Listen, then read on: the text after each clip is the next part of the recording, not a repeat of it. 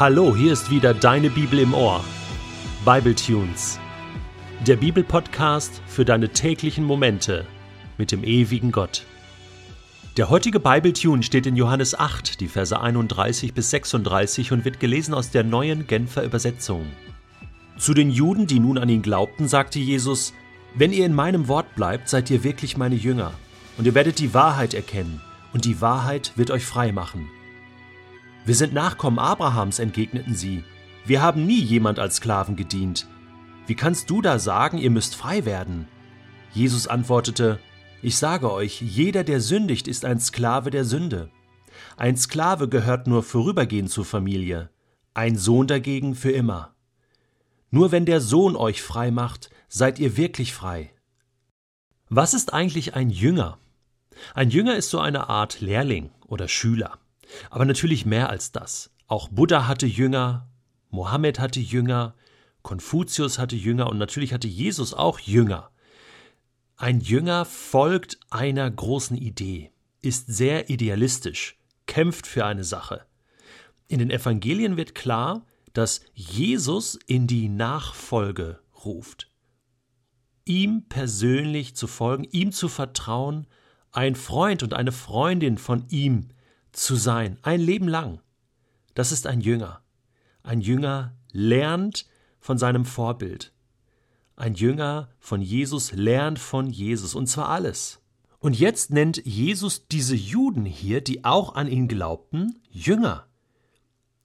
Ihr seid wirklich meine Jünger, wenn ihr in meinem Wort bleibt, sagt er. Und somit kann jeder Mensch ein Jünger von Jesus werden.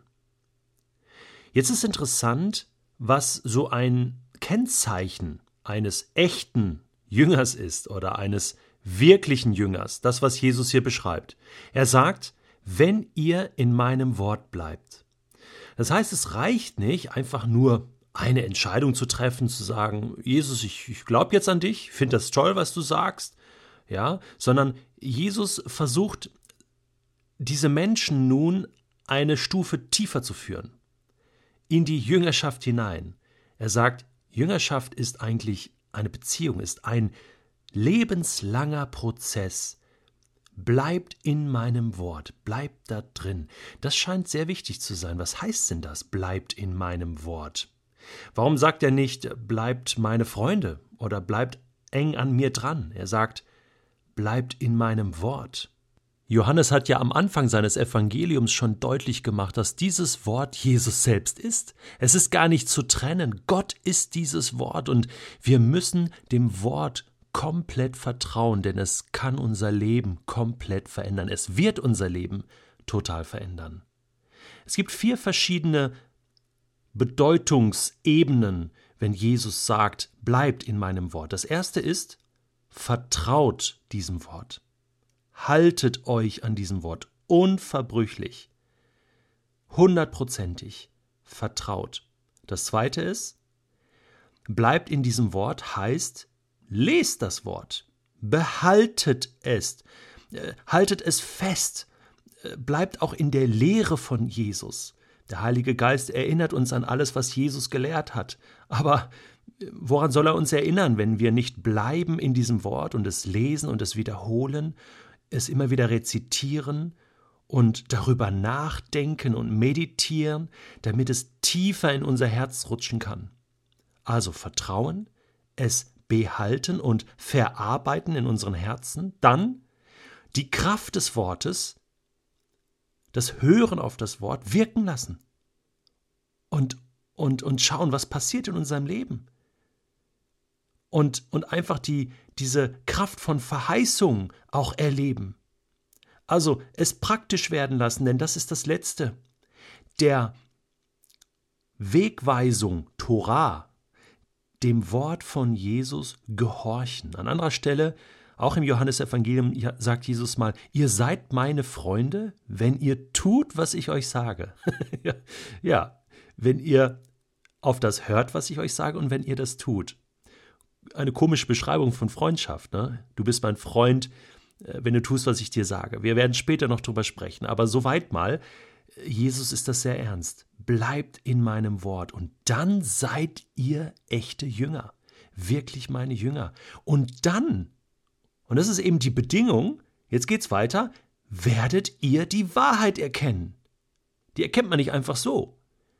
Die Folge davon ist, dass wir die Wahrheit erkennen werden. Also, äh, diese Verheißung gilt also folgendermaßen. Die Erkenntnis der Wahrheit kommt aus dem Glauben und nicht umgekehrt. Also wir können nicht sagen, Gott, ich will erstmal die Wahrheit rational erkennen und dann glaube ich an dich.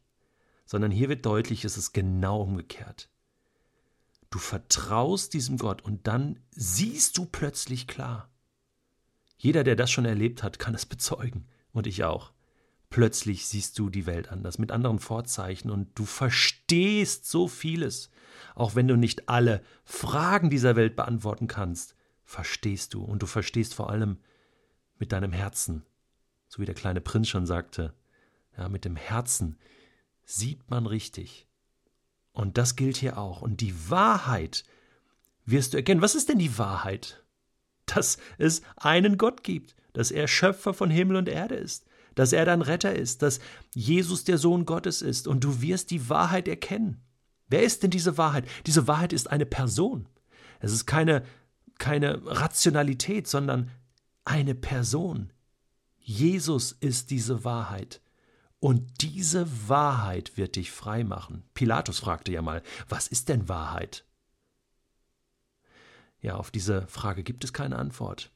Wie viele Denker und Dichter und Philosophen haben schon gesucht und geforscht nach Wahrheit und es gibt Nobelpreise und wir kommen nah dran an die Wahrheit, aber die Wahrheit, die uns frei macht, das ist Jesus. Freiheit ja, Freiheit, danach sehnt sich jeder Mensch. Schon immer, seit 1. Mose 3 sehnt sich die ganze Menschheit nach Freiheit. Der heidnische Philosoph Epiktet im ersten Jahrhundert nach Christus schrieb einmal: Zeigt mir einen, der krank und doch glücklich ist, der in Gefahr schwebt und doch glücklich ist, der im Sterben liegt und doch glücklich ist, in der Verbannung lebt und doch glücklich ist, dem es übel geht und doch glücklich ist, zeigt ihn mir. Nach diesem Philosophen wäre das ein wirklich freier Mensch, frei von äußerlichen Umständen. Und dann schreibt er, aber ihr könnt mir keinen zeigen.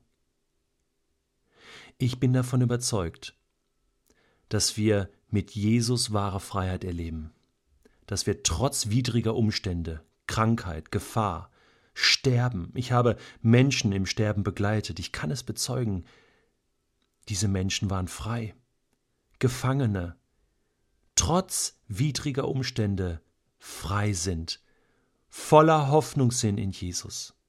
Und dann spricht Jesus ja am Ende über die Freiheit, die er wirklich meint. Er sagt, wer sündigt, wer das tut, was Gott missfällt, der ist eigentlich ein Sklave der Sünde. Der ist unfrei. Aber er sagt, du kannst frei werden. Auch frei von Schuld. Auch frei von diesem Ich muss das immer wieder tun, frei von, von Süchten, frei von, von Zwängen. Und er sagt, ich zeige dir den Weg, wie du frei werden kannst. Der Sohn macht dich frei. Dann bist du wirklich frei, wirklich jünger und wirklich frei. Kannst du werden, wenn du Jesus nachfolgst und in seinem Wort bleibst.